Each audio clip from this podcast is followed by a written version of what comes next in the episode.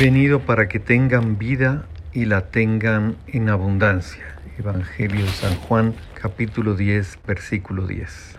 La Conferencia Episcopal de Guatemala ante los católicos de Guatemala y ante la opinión pública manifiesta 1 su apoyo y respaldo a la Marcha por la Vida que nuestra sección de laicos, así como el Arzobispado de Santiago de Guatemala, han organizado para el domingo 2 de septiembre a las 2 de la tarde. 2. Apoya el sentido de esta marcha y la causa principal que la convoca, la defensa de la vida como valor no negociable. La defensa de la vida arranca ciertamente con la defensa del derecho a la vida de los seres humanos concebidos, pero aún no nacidos, aunque no se limita solo a ello. La defensa de la vida incluye además los derechos individuales de las personas y las familias. También incluye sin duda el derecho a una vida digna y el respeto a los derechos humanos básicos de primera generación para todos los seres humanos.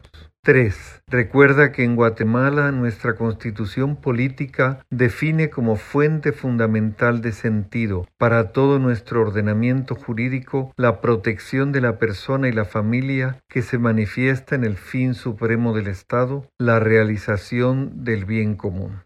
4. Afirma que la marcha por la vida se ciñe a la defensa de la vida como bandera convocante no tiene pretensiones partidistas ni quiere prestarse a instrumentalizaciones políticas de cualquier signo. 5. Desautoriza expresamente cualquier manipulación de la marcha para intereses partidarios o sectoriales.